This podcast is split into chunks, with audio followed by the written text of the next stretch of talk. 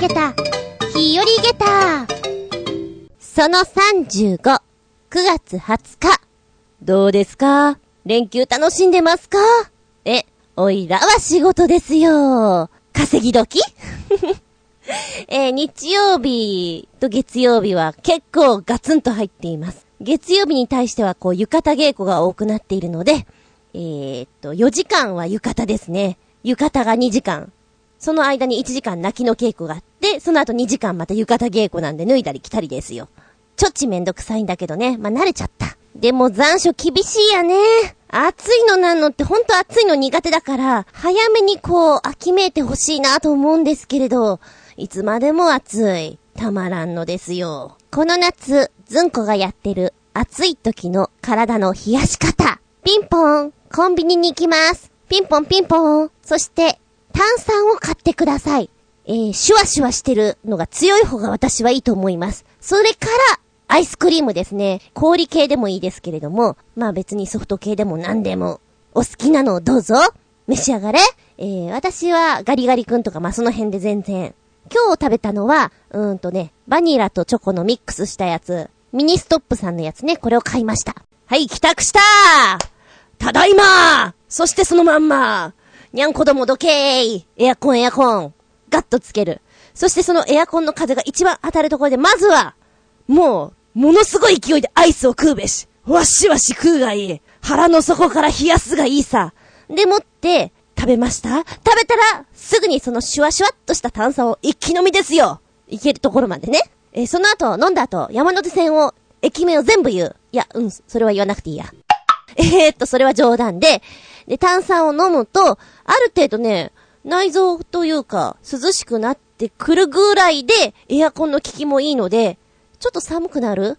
これ一番私の中では今年よくやってるんですけど、日曜日は大体やってる。えー今日は、今日は炭酸じゃなくてね、あえてなんか売っていた、牛乳ミントっていうなんか飲料水を買ってしまったんだけど、うん、これはあんまり良くなかったな。やっぱり炭酸の方がいいかなって思いました。いいですよ。これ涼しくなんでやってみてください。以上、ずんこの涼しくなるための方法、ピンポンでした。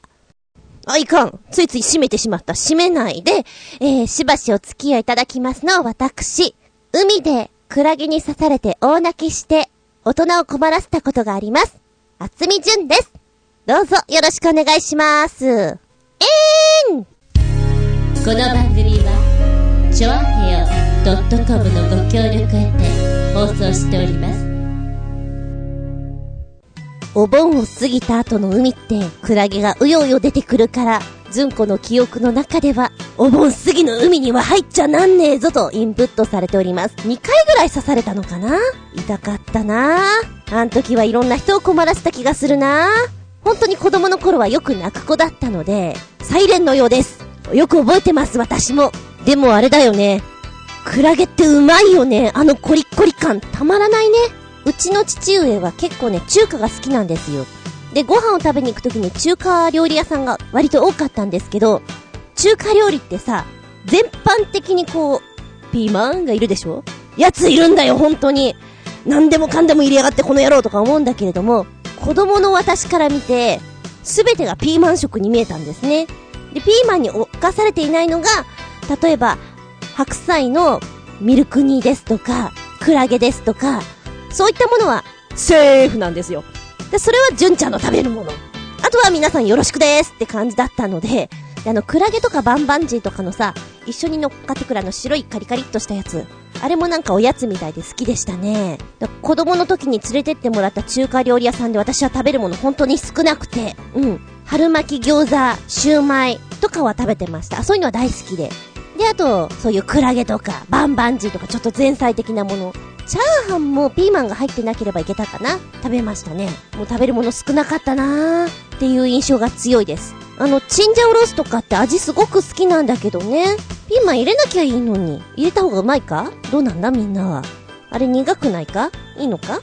インゲンとかサヤエンドウじゃダメか？って私はいつもそう思ってます。くそ、こんな食べ物の話今するんじゃなかった。実はまだ夕飯前です。えー、夕飯どうしようかな卵かけご飯かなぐらいに思っていたんだけど、やべえ、ちょっと中華食べたくなってきたよ。あ、冷凍の餃子があったなそれ食べようかなあのー、冷凍餃子っていうか餃子に沖縄のコーレグースかけっとうまいね。うまいさ。ニフェデービル。ああ、その前にご飯炊かなかな。炊かなかな炊かなきゃな。なんだ今日、口の周りおかしいのか？お稽古してきた後なのにおかしいな。え？ニーフェデービル？あれっすよ、沖縄のありがとうっすよ。この言葉結構ね、インパクト強くて忘れられないんだ、自分で。お、ありがとうつながりでじゃあ次のありがとうに行ってみようかな。おいら、行ってみたいんだ。高級中華料理店で、チンジャオロース、ピーマン抜きでお願いしますって。本気で、行ってみたいんだ。どんな顔するかな店員さん。くす。世界の言葉で、ありがとう、う、う。はい。ありがとうの私の中の引き出しもだいぶ少なくなってまいりました。ええ、江戸っ子風に言うなら、引き出し？むしろ言いにくい、引き出し。いや、それは置いといて、本日のありがとうは、タミル語です。タミル語でありがとうは、ラミル、ラミルって聞こえるの。Google 翻訳さんの方では。ただし、えー、一応音声表記をローマ字にしたものを、えー、見るとですね、ええー、そう、そうかなっていう風に聞こえちゃうのね。ほら、もともとはあの、ぐるぐるぐるって書いた横文字のほら、子供がぐじゃぐじゃって書いたような文字じゃない？あそこサンスクリット語っぽい。その言葉をちょっと表現するのが難しいらしいんですね。で、ローマ字でこんな風に書くけれど、後半の言い方はちょっと巻き舌になるという風に書かれていました。ローマ字表記にした場合に普通に読むとよ、日本語で、ナンドゥーリって読めるんだけれども、このナンドゥーリのドゥーリが、えー、R がね、巻き舌音になって発音はすごく難しいと。でも実際の会話では巻き舌音じゃなくても問題なく通じるみたいです。この Google 翻訳さんの方から聞いたこのワムルっていうのをイメージとしてよ、このナンドゥーリを早口に言うとそれっぽく聞こえるのかなって私勝手に研究しまして、ナンドゥー、ナンドゥー、ナンドゥー、みたいな感じなのかなって思ってます。ただこのタミル語のね、ありがとううまく表記できない、言えないとき、単語を忘れたときは素直に英語の thank you を使ってくださいと。thank you をですね、タミル語っぽく読むにはどうすればいいか。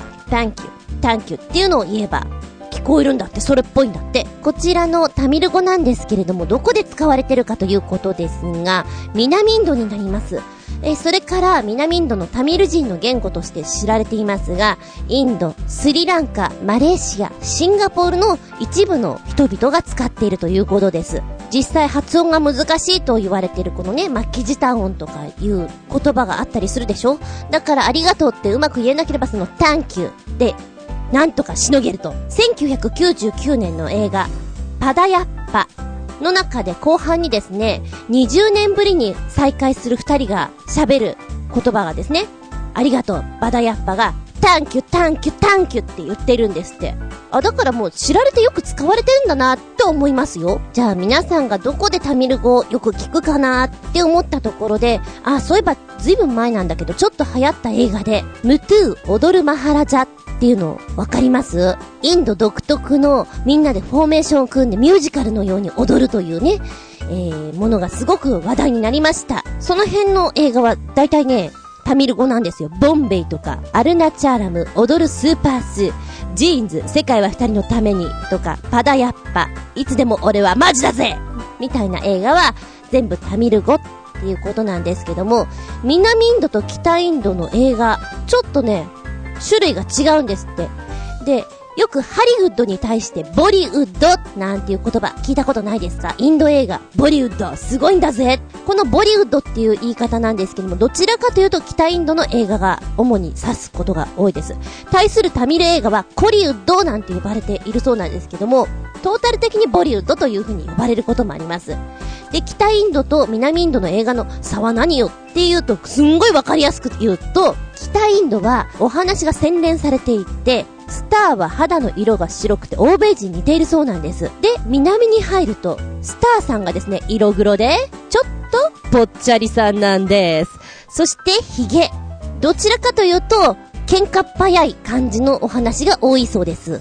明らかに南と北の差が出ているんですけど、もっと具体的に言うと、ムトゥー踊るマハラジャの中のミーナさんがインタビューの中で答えているので、南インダの映画といってもタミル語の映画はストーリー重視。マラヤラム語の映画はキャラクター重視。テルグ語映画の方はダンスシーン重視という風にそれぞれの特徴があるそうなんです。へえ、そういう風に見てみるとちょっと面白いかもしれないですね。よく、カレー屋さん？カリー屋さんって言った方がいいのかな？なんとかを焼いてくれるようなお店とかで、えー、店内にこの踊るマハラジャみたいなのをよく流してるのを私は出くわすんですけども、あれ大体タミル語なんだろうなと思って、もしよかったらそこでね、言ってみてください。ナンドリー、ナンドリーって。はぁって言われるかもしれないけど、面白いかもしれないよ。じゃあまあ難しいけど言ってみようか。早口に言うのがポイントです。タミル語でありがとうは、ナンドリー、ナンドリー。やべ今、メンドリ、オンドリが浮かんじゃった。コケコッコー。メッセージタイム。はい。では最初のメッセージは、コージーアットワークスさん。メッセージ、お邪魔します。いらっしゃい。うかつな私は、かなり高年になるまで、映画タイトルのマイフェアレディがメイフェアレディを下町言葉のコックーニーナマリで発音したものだということに気づきませんでした。コックーニーナマリはロンドンの労働者階級が話す言葉でロンドン英語とも呼ばれ、一部オーストラリア英語の元にもなっています。こんな言葉で高級住宅地のメイフェアに住むレディだと言っているんだという意味が込められたタイトルだったんですね。えじゃんじゃんじゃん久々。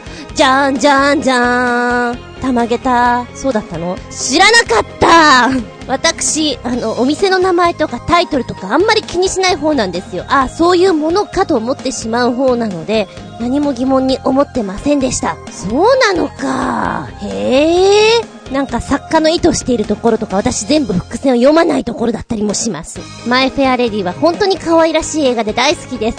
同じようにこう、自分を磨いていくっていう意味合いで、プリティウーマンとかもすごく好きです。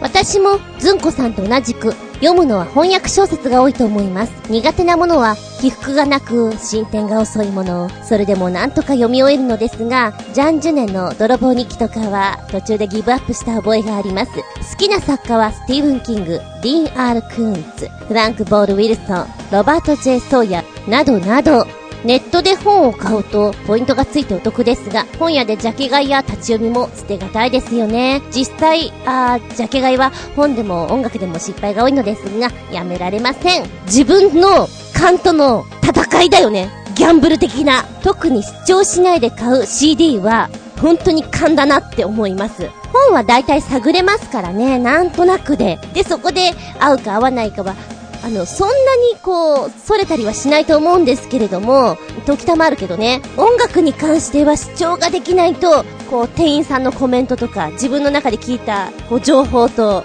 致させて、どうよっていうね、あれがまた面白いんですよね、ジャケ買いは。そう、困るのは、割と仲良くなり始めたお友達とかにこれ貸してあげるよって、うん、借りるよとか言わないでも渡されちゃった本ね。えー、読めなかったよとか言うのもちょっとなんだなと思って、読まなきゃなと思って、早1ヶ月ぐらい私は手元にあるかもしれない。興味ないのはどうもね。気軽に読むならエッセイの本とかいいですよね。椎名誠さんの旅物とか読むと行きたくなりますね。ご飯物とかもおすすめです、あの辺は。もしよかったら、今ね、教えてくれた好きな作家さんの特に好きなタイトルも教えてもらえたらちょっと嬉しいです。ランドリ。続いては新潟県のヘナチョコヨッピーさん。メッセージ。ずんこさん、こんにちは。こんにちは。季節もだんだん秋っぽくなってきましたが、僕が子供の頃には、今の時期、長野県に行ってブドウ狩り、リンゴ狩り、梨狩りなんかに連れて行ってもらったものです。ずんこさんがしてみたい、もしくはしたことのある果物狩りってありますか？それではごきげんよう。ラララララララ果物ね。一番やったことがあるのはみかんかな。みかん狩り、ぶどう狩りしたことありますね。梨狩りもあるのかな？ちょっと記憶にないんだけど、一番あるのはやっぱりみかんとぶどう。で、私が大学ぐらいの時からずっとやりたいと思っていて、ずっとできないでいるのが、いちご狩り。いや、やってくればって思うでしょ？でもなんとなく一人で行くのもなんだし、で、当時一緒に遊んでいたようなね、劇団の仲間とかも、行くには行ったんだけど、私の中で果物狩りフルーツ狩りとかっていつでもできるイメージなんだけど、いちごって確か早朝なんですよね、どっちかっていうと。で、行ったんだけども、クローズでしたもう、いちごありませんでしたっていうのがあったりなんかして、リベンジできずにずっと言います。梨狩り。ああ、遠足とかでやったのかなちょっと記憶が定かではないんですけど、いいね、梨大好きなんです。子供だったからなんでしょうかね。ぶどう狩りとかってすごく手がベタベタになって、甘いイメージしかないんですけれど、さくらんぼとかちょっと行ってみたいな。フルーツで一番好きなものって言われると私は、メロン？メロン、バナナ、梨。この辺が上がってくるな。やってみたいかも。まあ、バナナは無理だと思うけどね。話はそれるけど、モンキーバナナってあるじゃない？あれを一房、無我夢中でわしわし食べると幸せだね。メッセージ、タンキュ。続いては旅人さんのメッセージ。ずんこさん、こんにちは。旅人です。こんにちは。夏が終わっても、まだ暑いです。そんな今年の夏は、計5回も鉄道旅行に行ってきました。とは言っても、日帰り旅行や夜行列車で一泊し、翌日に帰るというプチ的なものでしたけど、それにしても今年は地震、大雨と災害ラッシュですなそのせいで、ところどころのローカル線が折り返し運転状態に、と思ったら、今度は紀伊半島、かっこ、三重から和歌山を走る紀勢本線が台風12号でやられてしまい、鉄泣かせの夏でした。ちなみに今年の夏の最後の鉄道旅行は千葉から外房線に乗り、淡鴨川も、違う淡鴨川へ、そこから今度は内房線に乗り、千葉に戻るという房総半島一周の旅でした。その旅の道中、信じられないハプニングが、途中の駅で駅弁を購入したが、お箸が入っていなかったことに、走行中の車内で気づいたこと、鉄泣かせの旅でしたとさ、オチがまた、素敵なオチですね。えー、どうしたの？お箸入ってません。ショックです。手で食べたんですか？それとも、ちょっと待ったんですか？どっかでお箸ゲットできないかと、カバンの中の、こう、シャーペンとかなんかその辺で食べようかといろいろ考えてみたんですか？違う意味で、ネタの神様ありがとうですね。本当に2011年は災害続きで、なんか自衛隊の皆さん、ボランティアの皆さんと大変だなって見ておりますけれども、改めて自分の中の危機管理っていうのもしっかりしなきゃなーなんて思ってね、今避難食とかもちょっと見てますよ、私。旅人さん家にはちゃんと避難食あるかな？非常食とかあるかな？そして、千葉から外房線に乗りというこのね、房総半島一周の旅、結構時間かかりそうですよね。私は電車では、あの、父上がいる駅までしか行ったことないです。茂原駅止まりだな。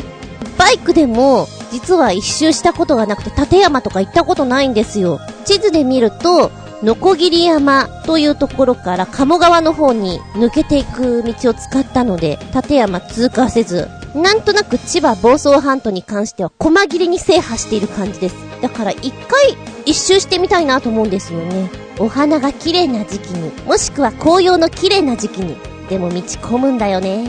旅人さんは去年に比べたら、今年は5回ね、プチ旅行してるからちょっと多い方なのかな？それとも、例年に比べたら、少ない方なのかな？どっちなのかな？それにしても気になるのが、その駅弁をどうしたのか、です。メッセージ、ラングリー。再びコージアトワークさん。お邪魔します。今日、かっこ9月15日の午前中に放送されていた暴れん坊将軍第9シーズンの19話が気になってしょうがありません。見ることはできなかったのですが、ネットの番組紹介でこんな内容だったそうです。タイトル、江戸壊滅の危機、水星激突の恐怖。あらすじ、天文型役人、内田幸之助と共に、江戸城で水星を観察していた吉宗は、その動きが気になり、一時も目を離さず、観察を続けるよう幸之助に命じた。吉宗はこの彗星が万が一大地に激突することを恐れたのだが、アニマ彦右衛門などはまるで信じようとはしない。しかし、てんてんてん。うわぁ、気になりますもしかして、ずんこさんは見ていませんか？では、というメッセージでございます。コージアットワークさん。9月15日、さすがにこの時間帯は私、テレビは見ておりませんね。でもすごい内容ですね。実は、暴れん坊将軍ってちゃんと見たことないかもしれない。あの、あれ？桜吹雪は違うっけ？違うな。違うな。あれはなんかと間違えてない。あれは金さんか。えー、っと、そのぐらい見てないんですよ。多分ね、うちの父上は見てると思う。チャンバラ大好きだから。なんか内容的にすごい SF 的なもしくはあの、ウルトラマンとかそういう特撮系で使いそうな感じですね。またタイトルが面白い。江戸壊滅の危機。水星激突の恐怖。どうしちゃったんだろうって感じ。なんか脚本家の先生大丈夫ですか？みたいな逆にそっちが面白い。で、ウィキペディア見てたらですね、暴れん坊将軍のタイトルって面白いのが多いな。なんか、お庭版をやたらと使う。今パッと見た中のタイトルの中で、お庭版シリーズ、お庭版非常、哀れ女お庭版とかね、お庭版を愛した女、えー、他には、女お庭版の涙、怪盗、夜ガラスの正体は、今ざっと見たところだけで、すごくお庭版、お庭版、お庭版っていうのがバーンと出ていて、ちょっと面白いタイトルが多いなと思った。ちなみに、暴れん坊将軍で、えー、もう一丁面白いのが、あの、歴史の教科書でね、暴れん坊将軍って徳川吉宗、江戸幕府第8代将軍なんですよ。で、八代将軍の吉宗っていうのは、なんとか将軍って呼ばれましたねっていうテストがありました。このなんとか将軍に、ふさわしい言葉を入れてくださいというテストの答案にですね、正解は、米将軍なんですけれども、米将軍って言わないで、暴れん坊って書いた生徒が結構いたそうです。ああ、先生は、ちょっとヘナヘナって力抜けちゃう感じかもしれませんね。コージやトワクさん、私も暴れん坊将軍ちょっと見てみたくなりました。録画してみようかな。でもなんかやっぱりこの時代の時代劇は、あのー、知ってる方が結構いっぱいいらっしゃるので、あ、この人がこんなに若いんだとか思うとちょっと面白いです。あ、田村亮さんとか出られてるんだなって、すごくニヒルでかっこいい役とかやってるイメージなんですけど、楽屋？違うな、舞台袖の前でコートを着てらっしゃったんですよ。ちょっと昔風のコートね、トレンチコートみたいのを着ていて、その襟のところガバってやって、襟巻きトカゲってやっていたのをちょっと忘れられません。ニヒルなのに。気になるお便り、なんでそしてもう一丁。新潟県のひなチョコヨッピーさん再び。メッセージ。ずんこさんこんにちは。どうも。先日、うちの中に巨大なバッタが侵入してきて、ジャンプ力がすごいので、捕獲して外に逃がしてやるのが大変でした。都会と違い、田舎に住んでいると、スズムシ、コオロギなどの秋の虫がうちの中に入り込んでくるのはしょっちゅうですが、発見したらすぐに外に逃がしてあげようと心がけています。ゴキブリなんかには容赦せず、すぐに叩き潰してやりますがね。笑い。そういえば、この前のずんこさんのブログで緑っぽい虫が部屋に侵入したそうですが、そんな時、お猫様はどうしてらっしゃいますか？僕の家では犬がいた時は追いかけ回したりしたものですが、お猫様たちは虫に興味を持ったりしますか？それではごきげんよう。ラリラリラーン。うちの三にゃんは虫が大好きです。みんなでこぞってこうどっか見つめてる時はなんかいるんだな。嫌だなって思ってます。昨日もね、えー、ベッドの上で2匹が上を見てるんですよ。うわ、上見てるんだけど、と思って、なんかくっついてんのかなパッと見た時いないんですね。えー、なんか私に見えない何か霊的なものがいるのかな嫌だなってよーく天井見たらちっちゃいちっちゃい虫がくっついていて、あ、これか、ちょっと安心安心していいのかどうかわかんないけど、大きい虫だと嫌だけどね。まあ、小さい虫だったらそこそこに。さっきもね、放送始める前に一匹がなんかこう、虫見つけてたみたいです。どうもうちは1階なので虫が入り込みやすいんですよ。嫌ですよ。あの、処理するのが嫌。うん。だからといって食べられるのも嫌。ヨッピーさんのこの秋の虫がうちの中に入り込んでくるっていう表現が面白いですね。奴ら楽器持ってるから。私の中ではバイオリンとか持って入ってくるんだなっていうちょっとディズニーなイメージで面白いなと思って今イメージしちゃいました。ぷぷ。スズムシはチンチロリン？チンチロリン？今、YouTube でスズムシとコオロギの声聞いてきました。私はコオロギの声の方が好きです。コオロギの方が鈴っぽい、鈴を転がしてるような声に聞こえるのは私だけでしょうか。うん、若干、あれね、コオロギの画像を見ると、バッタをニヒルにした感じ。スズムシはなんか潰されちゃったようなイメージ。ごめん、昆虫が好きな人。私にはこんな表現しかできない。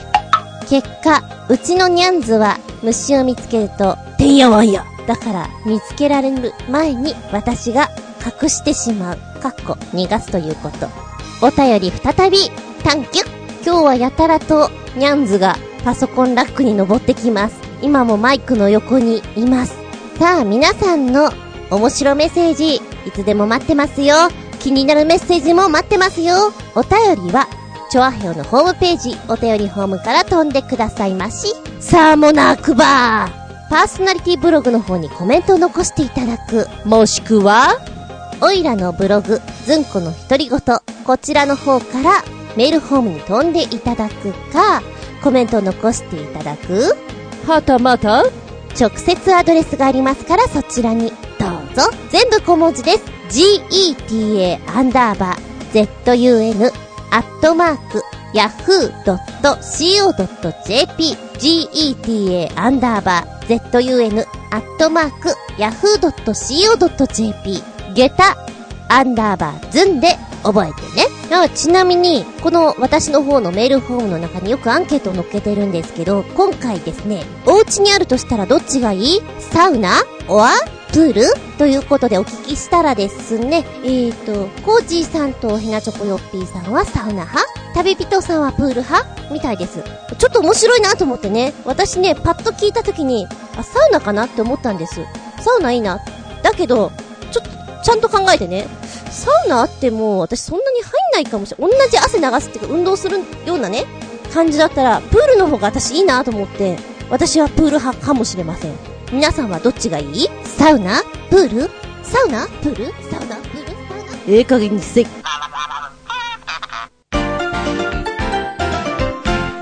お知らせです。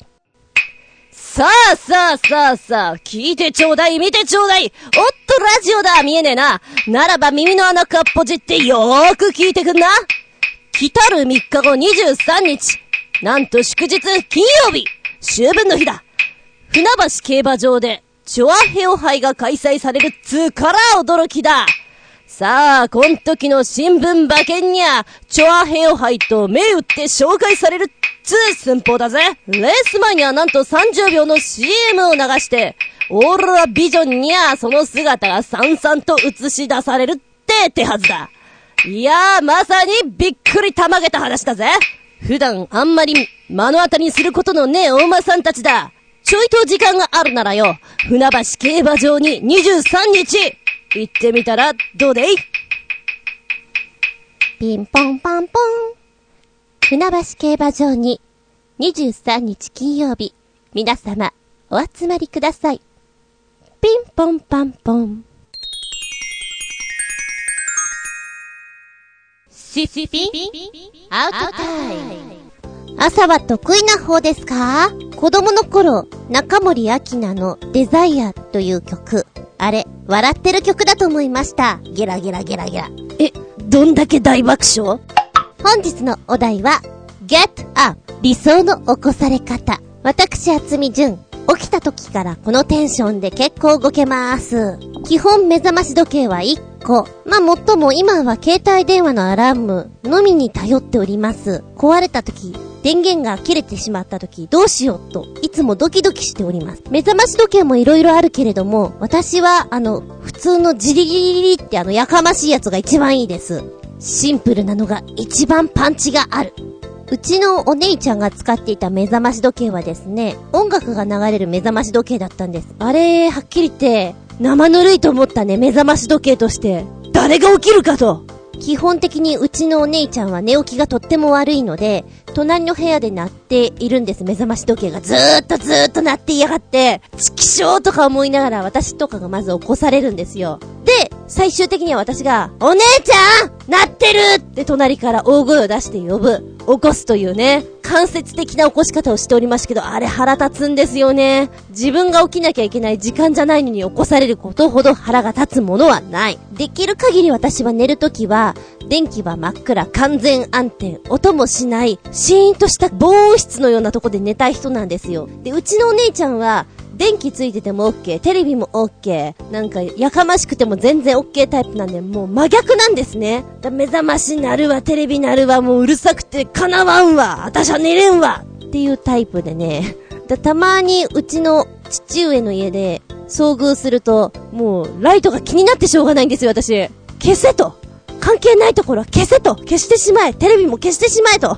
で、私は、あのーほんとすぐ起きれるタイプだったんですけども、例えば朝勉強しなきゃいけないから早朝に起きよう。4時とか5時に起きようって思った時に、やっぱり起きる自信がなかったりする時には、目覚まし時計を私は2段ベッドの上に寝ていたんですけども、あえて2段ベッドの下のどっかに置くとか、階段の近くに置くとか、歩いていかなきゃ止められない場所に設置しました。うん。それはやってましたね。私の理想の置き方としては、自発的に起きる。まあ、目覚まし時計とか使わないでパッと起きるのが一番いいなと思うんですけど、まあ、普段私、睡眠時間が短いので、それがあんまりできないんですよ。ただ、ちょっと心を入れ替えて今日は早く寝てやろうと思ってね、1時半とかに寝ると、いい感じに目が覚めるんですよね。あれ、なんかとっても体にいいなと思います。今はあんまりしなくなったんですけど、やっぱり大学生ぐらいの時には起きて、すぐ音楽をかけてコーヒーを飲む。で、準備をするっていうのが私は結構好きで、音楽も今日はクラシック、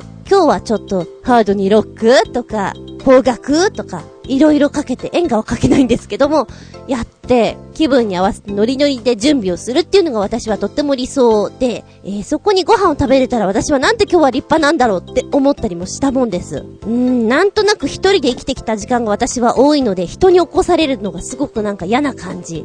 理想は自分で起きたい。地方にお仕事で行った時とかも、えー、私起きれなかったらどうしようってすんごい不安に駆られるんですよ。だけど今までモーニングコールは使ったことないんだ。なんか寝てる時に電話ってものすごいドキドキしない？あの心臓がドッドッドッドッってなりますよね。それが嫌でね。うん、贅沢言うと、ホテルの朝のような雰囲気の起き方が好きです。なんとなくフィーリング音楽流れていて、チュンチュンしている鳥の声、明るいお部屋。で、音楽が少し流れている。朝食ができております。そう。理想はやっぱり朝食がないとね。えー、洋食和食どっちがいいって言われたら、なんとなく洋食なのかな？フルーツもね、よろしくね、卵もね、つけてね、みたいな。一番簡単に言っちゃうと、ファミレスにあるモーニングセットみたいな。あー、ヨーグルトも欲しいなコーヒーもね。あのー、和食も嫌いじゃないんですけど、理想はどっちかって言われたら多分そうなると思う。で、太陽の光をちょっと感じながらご飯を食べたいな。なんか人間の体って太陽の光浴びないとダメなんでしょ？いや、光合成とかそういう意味じゃないよ。体内時計的なもんっていうのかな？って分かっちゃいるんだけど、今住んでるところはですね、カーテンバッと開けると、自転車置き場なんですよ。で、一応すりガラスな、にはなってるんですけど、見ようによっては見れなくないので、やっぱりちょっとカーテン開けるのが忍ばれるっていうのかな？いつも開けとくといつでも見れる環境にあるから、いつも閉めてるんですよ。だからね、基本的に私の部屋は暗いんですけど、カーテン閉めて、さらに暗さ倍増みたいな、どんどんみたいな。では、ここでメッセージいってみましょう。コージーアットワークさんの Get Up 起床。朝寝ていると、母なり、妻なり、娘なりが、よいしょと言いながら布団を畳にかかり、仕方なく起きるというのが理想ですね。そして、眠い目をこすりながら、1階に降りると朝ごはんができているというのならもう最高です。ああ、それは最高だ。ドラマの中に出てきそうなそんな朝ですね。じゃあ、やっぱり、これまりかな。ちっちゃい男の子が、パパ起きてよわーってこう、あの布団にグワシって乗っかって起こされるの。半分遊びながら状態で起きるのも、ちょっと面白いかもしれないですね。コージアットワークさんは、ちょいとホームドラマ風の起こされ方がお好みですね。続いて新潟県ヘナチョコヨッピーさん。Get up! 起床。僕は寝起きだけはいい方なので、起こされなくても勝手に時間になれば起きますし、念のための目覚まし時計ですが、だいたいセットした時間前に起きてます。お酒は一切飲まないので、二日酔いもありません。笑い。ええー、時間前に起きるってそりゃすげえな。たまげった、たまげったよ。体内時計がバッチリなんですね。すんばらしい。そしてもう一つ。ずんこさん、こんにちは。どうもです。僕が寝ている時にかけられたら絶対に飛び起きると思う曲は、アニメ、ダメ親父のオープニングテーマです。理屈なんかありませんが、なんちゅう、強烈な曲なんでしょうか笑い。このダメ親父というアニメ、再放送で見たことがあり、確かその時に全話録画した覚えがありますが、そのテープは今現在捨てた覚えはないので、うちのどこかにあるとは思いますが、所在不明？こんなアニメ、今なら絶対に地上波では流せない作品です。笑い。それではごきげんよう、ジェラララララということで、URL つけといてくれました。見ましたものすごいなんか懐かしそうな、見たことないアニメなんですけれども、うん、あの、絵柄が、はあのー、何バカボンみたいな絵柄で、赤塚不二夫さんが協力してるって書いてあったんですけども、へえーと思って見てたんですけど、なんか、ゲ、ゲバラバゲバラバあの、URL、後でどっかくっつけておきますから見てください。なんか頭に確かにこびりつくかもしれません。またね、オープニングとエンディングが一緒にくっついてるんですけど、エンディングの寂しいこと昔のアニメってオープニングは元気よく、で、エンディングはなんかすんごくこれで終わりなんだよねっていうしんみり寂しい気持ちにさせるものが多いので、まさにそのイメージで作られてるんじゃないかと思います。へえ、こういう曲だと起きちゃうな、みたいな。うん、あるかもしれない。あ、じゃあこんな曲はどうだろうか。トランペット吹きの休日。これね、結構運動会に流れる曲。と競争とかね。嫌顔でも急がなきゃ。起きなきゃ。お、煽る。そんな感じじゃないかと思います。テンションを上げるということで、F1 のテーマソングだった T スクエアの Toulouse。エンジンかかるわ、自分の中で。今ね、YouTube でこの画像を見ていたんですけど、面白い人たちがいまして、オ、ケなんですけれど、なんかコスプレしてるんですよ。コスプレしていて、このトゥルースを弾いてるわけなんですが、最初にドラムが入ってくる。えー、なぜか、なぜか新選組の人とかいてね。えー、あれは木金鉄筋よくわかんないな。のところに、スーパーサイヤ人っぽいから、孫悟飯とかなのかなんか、なんか知んないけどみんなコスプレしてんの。え、なんで？みたいな。でもちょっとそういうオケって面白そう。へえ、こんな曲もできるんだと思って、うん、ちょっと笑っちゃった。で、今ネットのその情報を見ていたら、あの、トゥルースもいいけど、グランツーリスモのこの曲もいいよねっていうの書いてあって、今見てた、見てたっていうか聞いてたんですけど、あ、これも私初めて今聞いたんですが、ふつふつとこう、なんつうの、エンジンがかかってくる。暖気して。はい、だんだん自分の中で温まってきて、スタンバイオッケーレッツゴーみたいなのが、いいなってちょっと思いました。今、前半1分ぐらい聴いていて、すごいしっとりしてて、あれ、こういう曲なんだ、ふーんって思っていたら、やっぱり予想通り、途中でこうアップテンポになるだろうなと思ったんですよ。ああ、こういう風に来るかってかっこいいなと思いました。これもいいな。うん。もう私は朝から元気いっぱいな方なんで、こんなんで全然エンジンかけられます。あの、朝、ほら、ちょっと苦手なのって、もう少し抑えて抑えてっていう人はクラシックがいいと思うんですけれども、もう定番中の定番で、クレイダーマンとか私はいいんじゃないかなって思います。ちょっとリッチな朝って感じがしません？そうそう、リチャード・クレイダーマンって言ったら、ピアノの貴公子なんて呼ばれてましたよね。和の感じで起きたいならば、そうね、おこととかいいと思いますよ。べんべん。そりゃ、三味線だ。話がだいぶ逸れてしまったがメールに戻りまして、旅人さんの、ゲットアップ起床です。今やってるバイトを始めて1年4ヶ月経ちました。始めた頃の勤務開始時刻が朝6時で、起床が5時でした。しかし今は仕事量が増えたため、勤務開始時刻が朝4時に、なおかつ仕事準備等があるので、実際に仕事場に着くのは朝2時半。したがって気象が1時半頃に、一般の人ならそろそろ寝ようかという時間帯に気象。新聞配達員並みの速さです。ちなみに就寝は夜7時から8時、朝2時頃から始まり、仕事が終わるのが昼の2時3時、12時間近く仕事場にいることになるのですね。そのせいで、なかなかメールを打つことはできず、こんなギリギリな時間になってしまうのです。そういえば、8年前に深夜のバイトをしていた時期があったのですが、その時は、勤務開始時刻が深夜0時で、起床が夜7時、就寝が昼の1時から2時でした。ヴァンパイアみたいな生活でした。へえ、なんかもう逆転してる。あなた日本にいないわ、みたいな。うん。あの、いつでも海外で住めますっていう、そういう体内時計をお持ちだったんです。今もそうか。すごいなぁ。で、いつも感心しちゃうよ。今頃起きてんだろうなとか思っちゃうもん。うわぁ。うん。あの、私はどっちかっていうと夜行性なので、いつまでも、本当に日が昇るぐらいまで起きていたりする方なんですよ。で、その時間帯に働いてるってわけでしょ。私多分そのぐらいに働いた方がいいのかもしれない。こんなにテンション高いんだったらって思っちゃうもんね。でもこれだけちょっと体内時計がいつもね、普通とちょっと違うじゃない？もうなんか朝が得意とか不得意とか言ってられないでしょ。もうその時間に起きるんだもんみたいな。ね、多分そうなってるんだろうなと思いますよ。明るい時間に寝るのってちょっと大変そう。どうですか？それは大丈夫そう今はでも7時から8時か。だったら大丈夫かな？旅人さんはどうですか？あの、お休みの日とかでも、はっと目覚めてしまったらすごい時間っていうの結構あるんですか？だってね、1時とか2時とかにも活動して起きてるような時間帯だったら起きてしまうのかななんて思っちゃいますけど、どうでしょうか？それとももう、そういう時にはオフモードに入っていて普通に気が向くまんま寝られるのかな？どうなんだろうね。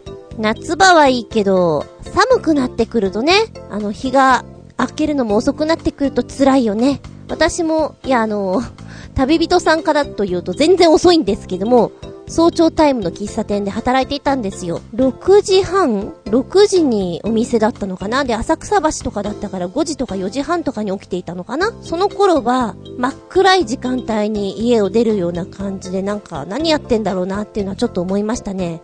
実際その時点ではまだ私あの銀座でも働いていたんで、ちょっと不思議な時期でもありました。でもその時に悟ったの。あ、睡眠って大事なんだなって。じゃあここでユニーク目覚まし時計のご紹介といこうか。かなり面白いのいっぱいあります。テレビとかで見たことある人もいるだろうし、実際使ってる人もいるだろう。エントリーナンバー1番、スペースロケットアラームクロックでございます。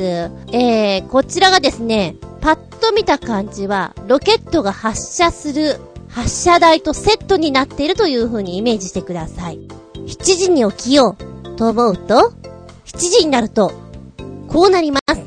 T-10 9 8 7 6 5 4 3 2 1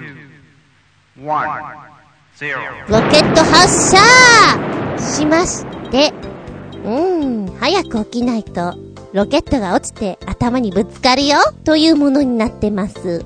えー、ぶつかって欲しくなければ、さっさと起きな。遊び心満点です。こちら、メーカー希望小売価格は2900円。ネットとかで安いとこ見るともっと安いとこあると思いますよ。おいらこういう商品好き。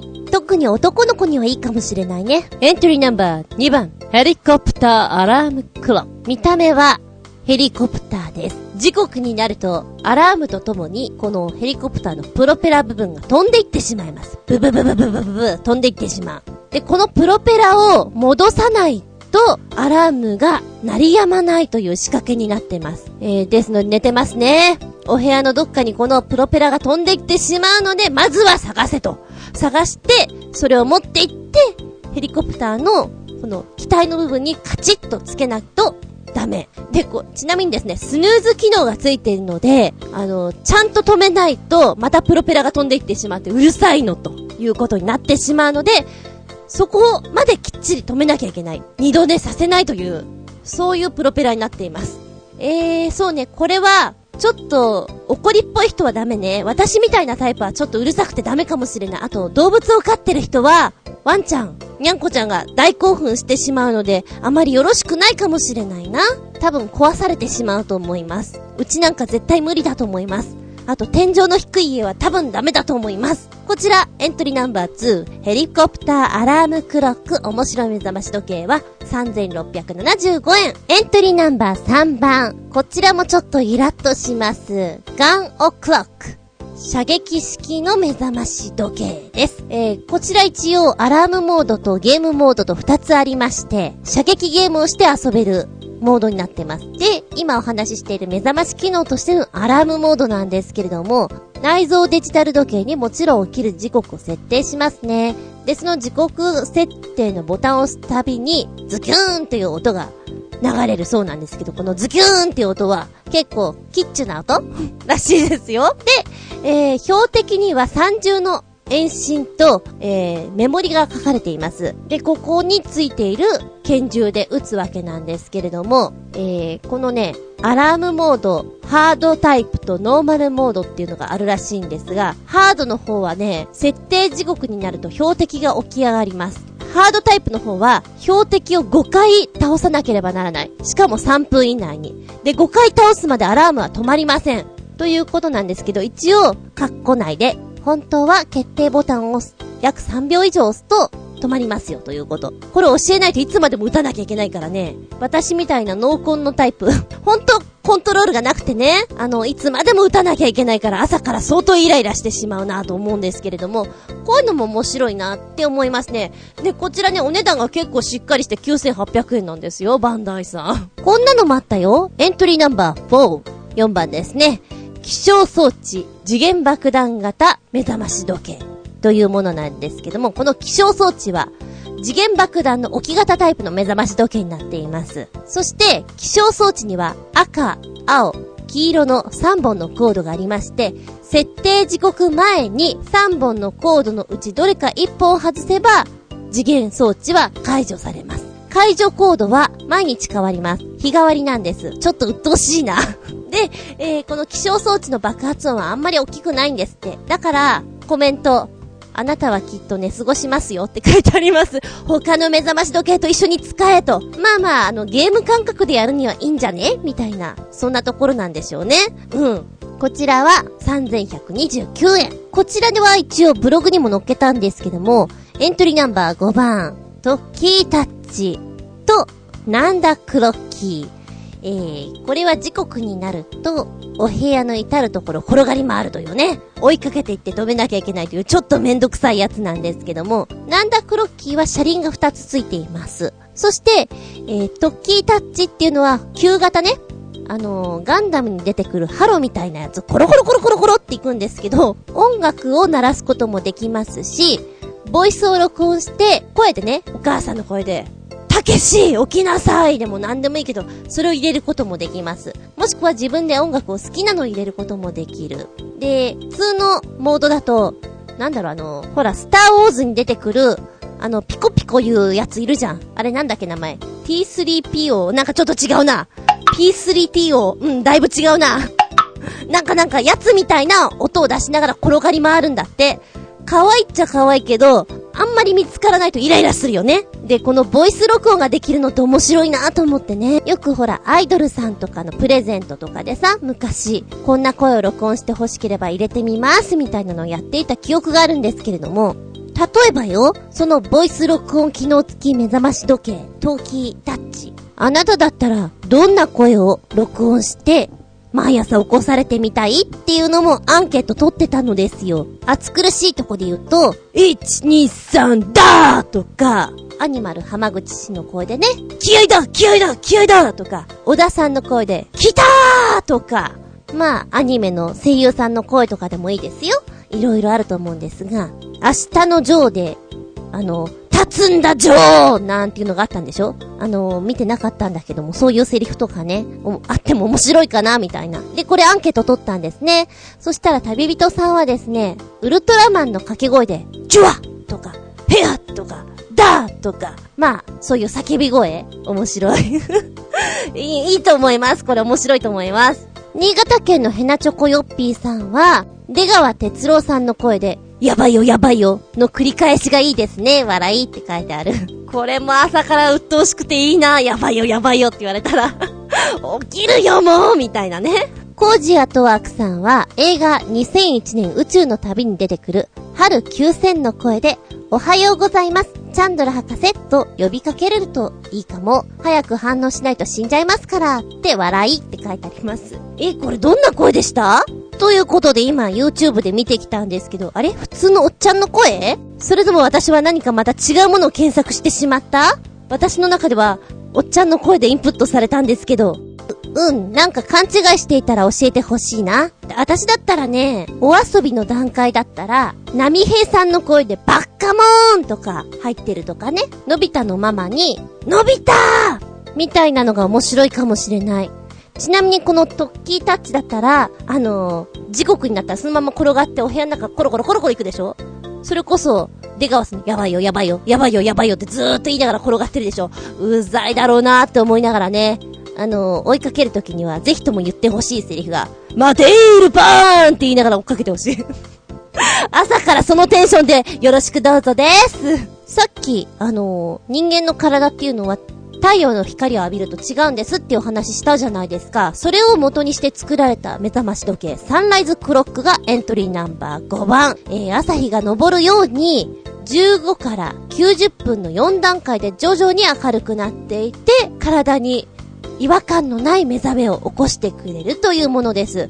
これすごく優しく起こしてくれるからいいなと思いますね。お値段も非常にしっかりしたお値段でですね、私、こういうの使うと体内時計が正確になるかもしれない。ちょっと欲しいかもな。えー、こちらのサンライズクロック、非常にいいお値段と申し上げましたけども、えーと、お値段、ズバリ、なんとお安く、13,440円。で、これね、高いのと安いのがあって、高いのは2790円。まあ、高いって言ってしまうお値段ですね。これもちろん、あの、ライトの機能とか色々違ったりするわけなんですけれども、形とかね、パッと見すごくね、シックなんですよ。で、目覚まし時計なのかな？ただのライトじゃないの？っていう感じがするんですけど、その、ちゃんと考えられた目覚まし時計ということで、これだけいいお値段がしてしまう。まあ、ネットで買えば1万7000円前後で買えたりするのかな？で、あの、ベッドのお休み時にはサイドテーブルとかラックの上なんかに置いておくと、ちょうどいいように使えるということなんです。うん。このね、光の加減とかもすごくいいなとは思いますよ。もう少しお安ければいいんでないのって思うんだけど、ちょっち高いな本気で起きれない人こういうの使ってみるといいかもしれない。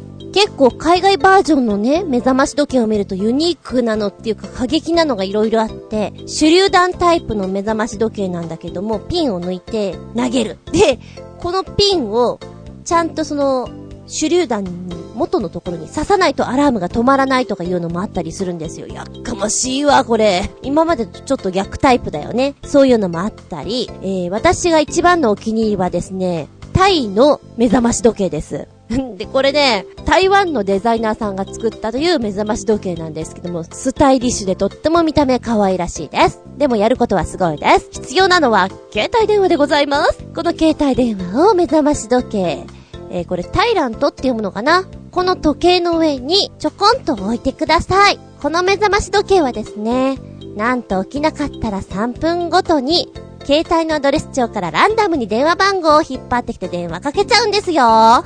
これすごくないですか？えー、どういう動作になってるかっていうのはちょっと、あの、詳しくは出ていないんですけれども、これすごいなって思います。恐ろしいなって もう仕事関係者から何から何まで、ランダムにですからね。日本にはこういうの来ないんじゃないかななんか、遊び心が行き過ぎてしまって、戻ってこなくなってしまってる感じですよね。でも朝7時とか6時とかにさ、知り合いからこう電話があったらね、焦りますよね、やっぱりね。特に仕事関係だったらどんだけ休養かと思ってやっぱり折り返しちゃう。そしたらもう、この目覚まし時計の思うツボですよ。もう勝手にモーニングコールですよ。おはようございます。みたいなね。モーニングコールといえばそうだな。芝居やってた時、やっぱり地方とかだと、朝がすごく心配だったりする時ってありますよね。だからちょっと仲間内で、あの、朝起きたメールっていうの電話とかやってましたよ。起きたって。メールと電話で。え、ちょっと今楽屋にいないんだけど大丈夫？みたいなのはね、何人かこうグループ組んでやってましたね。あ、懐かしい。それちょっと思い出しちゃったな。その子にメール送ると、はーい、ママ起きましたとかね。で、あの、私とかもう疲れてると、あ、また電気つけたまま寝ちゃったよっていう話をしてると、ママ、電気消した？とかお互いにやるようになって、うん、遊、遊んでるってか、お互いにケアしてましたね。っていう究極版、この、タイの携帯を使った目覚まし時計。お値段書いておりませんけど多分日本に来てないんでしょう。恐ろしいです。でも私こういうの好きです。他には、まあ、ザクッと言うよ。あのーすごい今時間また喋っちゃってるなって私思って、えー、パズルを組み立てないとアラームが止まらないとか、アラーム止めようとするとその目覚まし時計が上に登っていってしまうとか、海外バージョンは結構面白いの本当にいっぱいあります。誰か海外に行く時にね、お土産で頼んでみるといいかもしれないですね。面白いのあったら買ってきてって。最後に、えー、理想の朝食ってどういうのっていうのを、ずいぶん前にアンケート取ったの答えてくれた人の読みますね。えー、こちら、コジアトワークさん、理想の朝食、ふわふわのスクランブルエッグと、カリカリのベーコン、豆腐と油揚げのお味噌汁に納豆、半熟卵におしんこ、トマトのサラダ、そして炊きたてのご飯があれば言うことありません。多分食べ過ぎで眠くなります。ダメじゃん。ああ、ダメですね、それはね。そうか。あの、和食寄りなんですね。でも、お魚ではないんですね。うん。そして新潟県のヘナチョコヨッピーさんの理想の朝食ってどういうの？僕の理想の朝食は薄いブラックコーヒーとバターを塗った食パン1枚と卵1個の目玉焼きとカリカリに焼いたベーコン1切れ。これさえ食べられたら満足ですし元気も出ます。かっこ牛乳朝から飲むとお腹が痛くなってその日1日台無しになりますので牛乳だけは絶対に飲まないです。笑い。急降下パッパラパッパーパッパラパッパーパーラパッパッパー。あの、男性は割と朝一の牛乳って弱いみたいですね。うーん。洋食だ。普段だったら私はどっちかっていうと、新潟県のヘナチョコヨッピーさんよりかもしれない。で、やっぱりお出かけして旅先とかだったら和食用になるかもしれない。いつもと違った贅沢な和の朝食をって思っちゃうな。ちなみに旅人さんはなんかあの、朝食あんまり食べないんでコメントがあって、てんてんてんって書いてありました。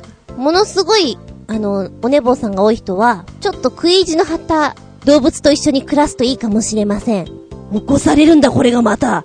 飯、飯食わせろや、飯って。今飼ってる三ニャンはそうでもないんですけど、その前にいた子はね、あの、自分でうまくご飯が食べられなかったから私があげなきゃいけなかったんですね。あの、ご飯をすりつぶしてお口に持っていくっていうことをやっていたので、そりゃもう朝から4時、5時、6時、起こされました。30分起きとか。なので、遅刻というのはほぼあんまりなかったですね。8時ちょいぐらいまで寝てて、ほんとね、顔ポンポンって叩いて起こしてくれるんですよ。あ、いいなって思いました。今のサンニャンは、私が寝てればいつまでも寝てるので、あの、うん、あの、目覚まし効果なしです。すやすやです。ぐっすりです。いかがですか？動物は。あ、子猫欲しければいつでも言ってください。あの、子猫、いつでも、いつでも言ってください。ここのところ私はいつでも里親募集中。今、男の子が2匹と女の子が3匹募集中。いつでも、どうぞです。あは、ゲットアップからだいぶそれちゃった。ゲラゲラ、デザイア、ゲラゲラ、バーニングハート。やばいよやばいよ。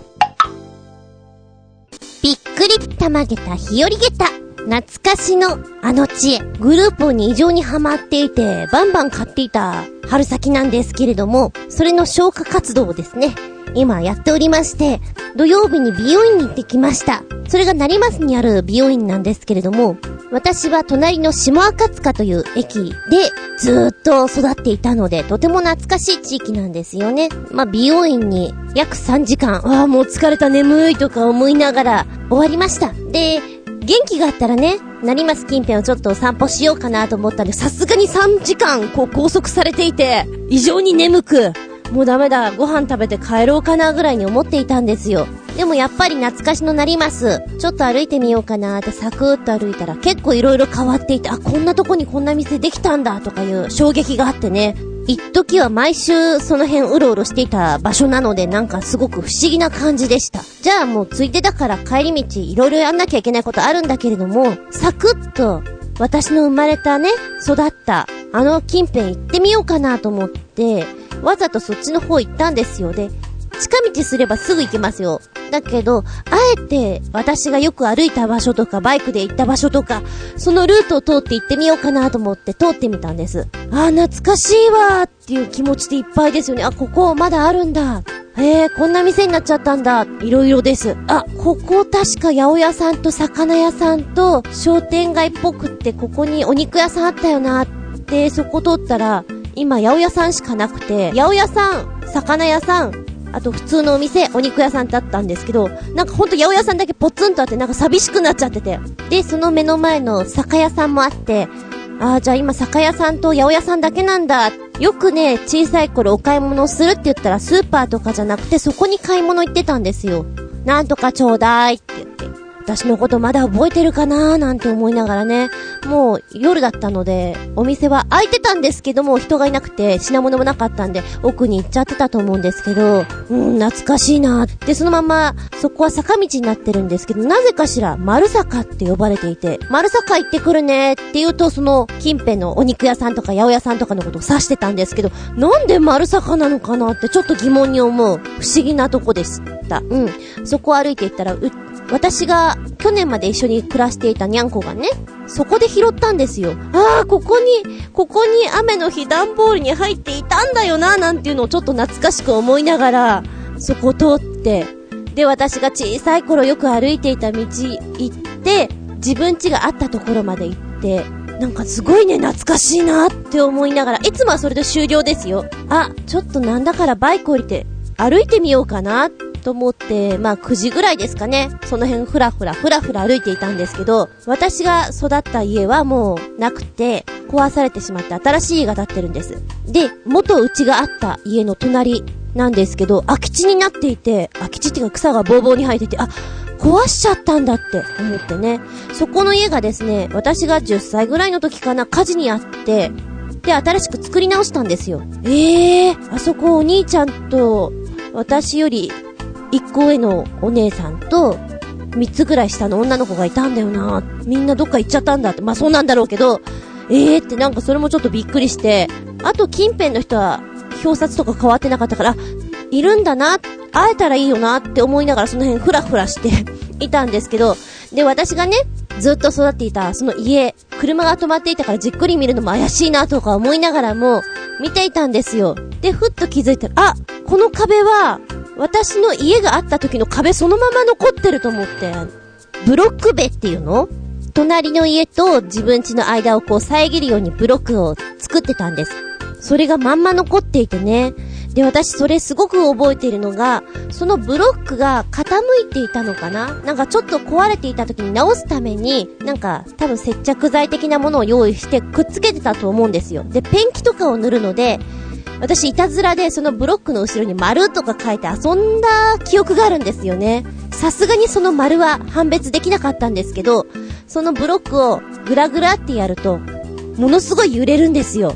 えー、これすっごい懐かしいと思って、この、この何？接着のついてるところ、あ、やったんだよな。私やった記憶あるわ。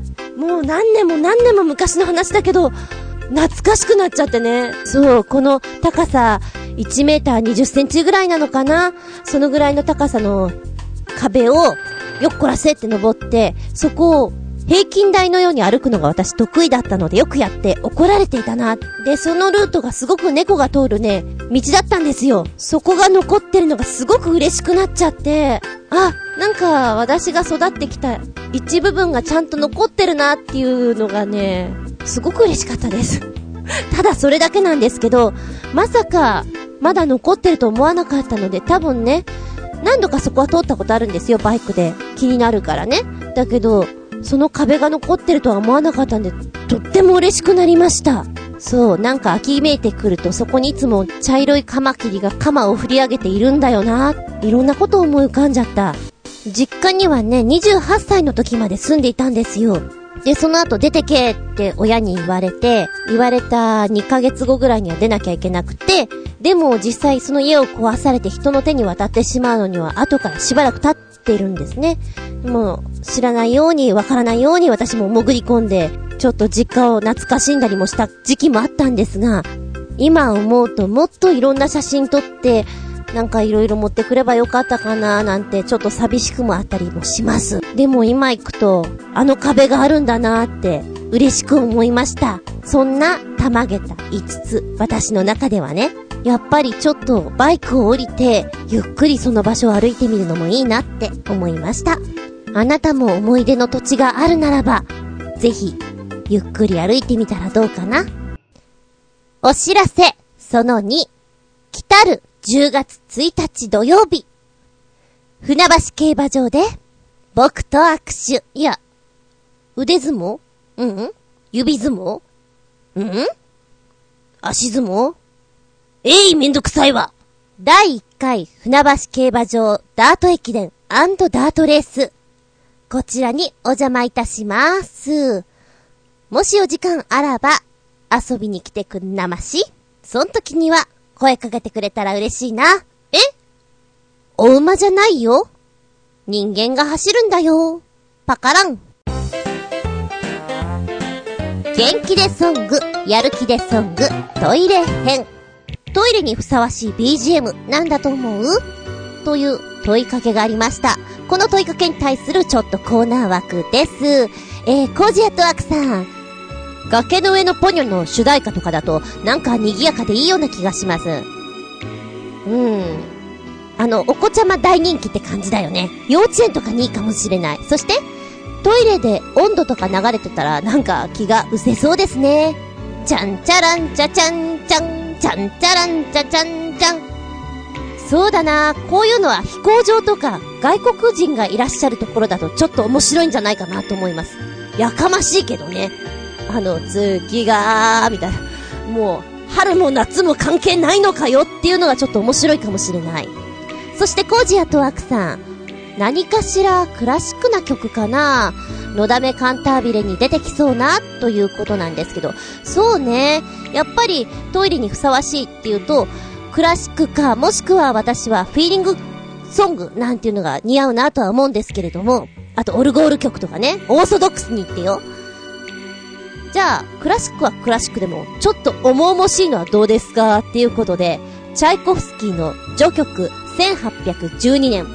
これ革命のね、えーイメージしたやつなんですけども、大砲の音が、ドーン、ドーンって流れてくるんですけど、激しいよこれトイレで聞いたらなんか、なんか戦いに行くのかよって感じ。好きな曲なんですよね、私の。あとは、えー、ホルストの惑星の中で、木星なんていうのは結構皆さんあの、聞いたことあると思うんですけども、カバー曲とかもあるからね。だけど、火星とかね、いいですよ。な、なんでこんな重々しいのみたいなのをトイレで流す。重いわ。重すぎて出るもんも出なくなるわ。みたいな感じですかね。そんなくだらないことばっかり考えてんですけれども。えー、新潟県のヘナチョコヨッピーさんがいくつかドドンと送っていただきました。まずは、あがつまひろみつの時の旅人です。心がリラックスできます。ということで、私初めて聞いたんですけど、和の音ってすごく見た目がね、このあがつまさんが洋なんですよ。ロックっぽい感じで。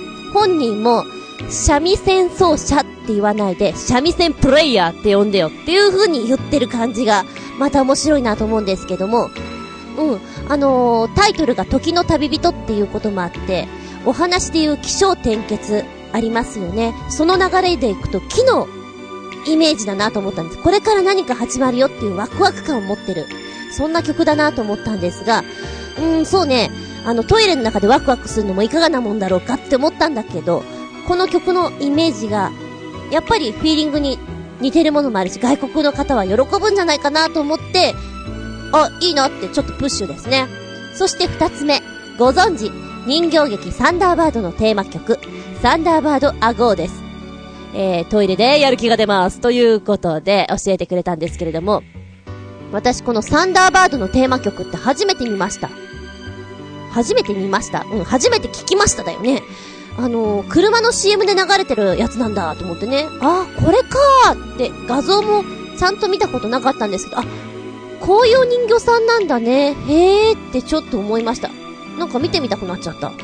あの、聞いてたらワクワクするような感じでまたなんかトイレの中でウキウキしてどうしましょうみたいなところですね。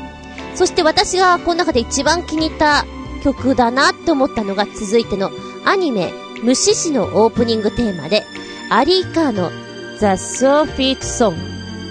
合ってるかな？読み方違ったらごめんなさい。えー何度聴いても飽きませんし、森林浴をしているような爽やかな曲です。ということで、聞いたんですけれども、この曲はね、本当にね、トイレにぴったりよ。なんて爽やかなんでございましょう。アリーカ。えー、スコットランド、グラスコ出身のシンガーソングライターということなんですけれども、そうだな、声の質がすごくね、サイモンガーファンクルのような優しい、もう空気をこう抱くような感じで歌っているんですよ。いいですよ。あのー、イライラしない。ものすごいアルファーファ出てくる、ブワーって出てくるような感じで聴けるなと思いました。トイレに流れていたら落ち着けるなって、すごく、私の中では今回あのトイレの中でこれを使ってよって言うんだったらこの曲をプッシュしたいです。そしてラストに、ディメンションのヌーディスティックです。ずんこさんも聞いたことがあると思います。一番いい演奏の映像を選びました。トイレで聞いて、いいパワフルな曲ですということなんですけれども、実はね、これ私知らなかったです。ヌーディスティック。有名な曲は結構知らなくてね、へーと思って聞きました。確かにパワフルです。うん、なんかトイレの中で、やっぱりパワフル、ゴーって感じで、ちょっと面白いなと思いました。えー、ヘナチョコヨッピーさんの選曲こんな感じです。私はね、どっちかっていうと、ばっからしいのばっかり考えたんですよ。例えば、えー、おトイレでちょっとね、便意が遠い人なんかのために、来る、きっと来る、きっと来る、みたいな、ちょっとしっとりっていうか、そんな曲？どうよ？ジャパニーズポップスっていうならば、ちょっと前に流行りました、トイレの神様、なんていうのね。まあ、歌詞が流れていくのがいかがなものだろうかっていうんだったらば、もうそのまんま、それをオルゴール調にしてもいいんじゃないかなと思いました。おバカなところで、ゲームのスーパーマリオ、ててってっててって、うー、これの、あの、私が子供の頃にやってたやつだから、1の4とかの、ちょっと、でででででで、ででででででっていうあの、曲調が面白いのがあるんですね。それを使って、見るのはどうだろうか。なんか、えー、こん、こんな気分になっちゃうのっていうのを楽しんでいただきたい。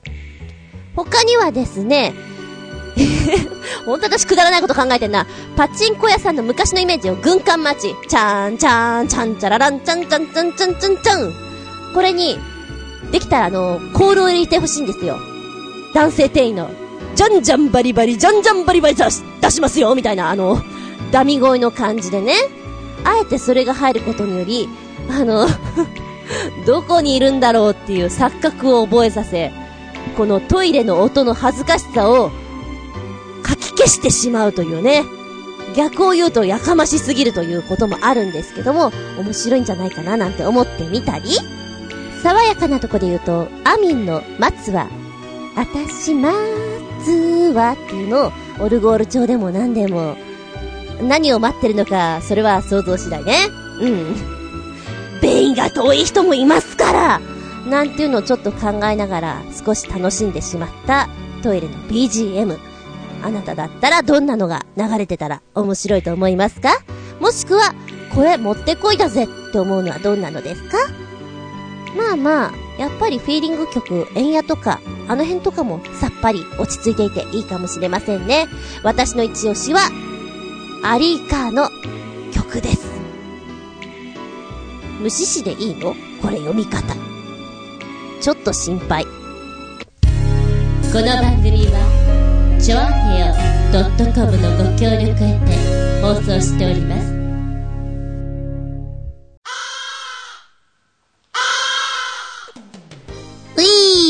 終わりになってきました。今日もお付き合いありがとうございます。なんかあれも喋りたい、これも喋りたいってやってると、思っていたことの4分の3ぐらいしか喋っていなかったりしてね。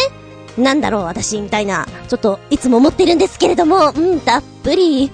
はい、えー、次回は、10月4日、その36でお聞きいただけたらと思います。テーマはですね、先生、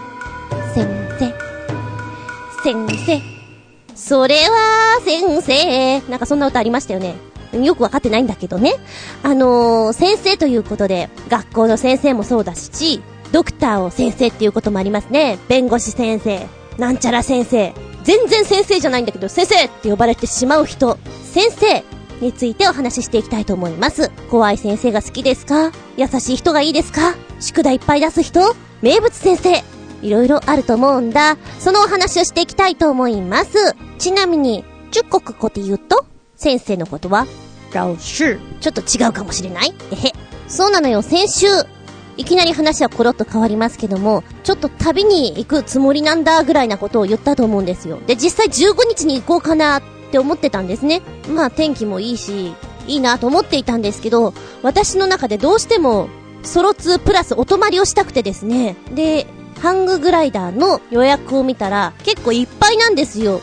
で、月曜日とか水曜日私教えをしているので、なかなかその辺はいけない。となると、週末の方にかかってくると結構い、何、目先はもういっぱいだったりするんですね。えー、それはちょっとどうしても、金曜日に行って、そのままお泊まりして、ツーリングして帰ってきたいなっていう、なんとなくの目論みがあったもので、えー、じゃあ9月諦めようかなと思って、一応自分の中で10月7日、結婚予定でございます で、あの、ハンググライダーは、押野の近辺なので、うん、下道で行こうか、高速で行こうか、どうしようかな。泊まるんだったら海側にしようかな、山側にしようかなってまだ全然予定立ててないんですけど、まあツーリングって言っても、私はなんちゃってツーリングなので、本当にバイク乗るね、人たちは、ノンストップぐらいでもう景色だけうわーって見てくと思うんですよ。私は食を楽しみたいし、動物がいたら触れ合いたいし、抱きまくりたいしって思ってるので、結構ポジションが限られてしまうんですよね。今長野も入ろうか、それとも、伊豆半島ぐらいにしとくか、思い切ってお一人様サファリをしちゃうか、なんて思いながら、えー、宿はどうしようかな。やっぱり宿って言ったらお風呂と飯だよな。え、飯はどうする？魚物？それとも、山菜っぽいもの？洋風？なんて思っていて、ちょっと今、プランニングが楽しいです。ぐだぐだにならないように、プラス、台風、雨、来ないように祈っております。どうもハンググライダーの方の方に聞いたらですね、あの、雨でも飛べるそうなんですよ。ああ、そうなんだ。台風だと微妙だと思うんですけど、多少なら飛べるということなので、じゃあ行っちゃってもいいんだと。でもな、雨の中のツーリング結構辛いんだよな。やったことあるけど、あのー 8月の暑い時期だったら、ザンザン濡れても全然 OK なんですよ。まあ、ちょっと視界が悪いかなぐらいな雰囲気なんですけれども、さすがに10月とかになるとね、寒さが加わってくるから、寒いのに雨はきっついよ。修行だよ、もう。と思っております。えー、10月7日。できたら私のイメージとしては、そのホテルさん、いや、お宿にね、ネットができる環境であって、まあ、自分でパソコンを持ってくんで、そこで録音して、それを送れたらなと思っております。えー、皆さん、あのー、富士近辺、伊豆半島近辺、なんだそれ ここ行きなよ、面白いよとか、これ美味しいよ、なんていうのを教えてくれたら、レポしに行っちゃうかもよ。はい。てな、コメントを残しつつ、本日もたっぷり喋りました。よったっぷり次回は、10月4日、日付が変わる、その頃に、お相手は私、結局夕飯には、納豆と卵かけご飯にしました。うん、ヘルシーの厚み純でした。見舞い、聞く舞い、話す舞い。純子の話も、もうおしまい。ごきげんよう。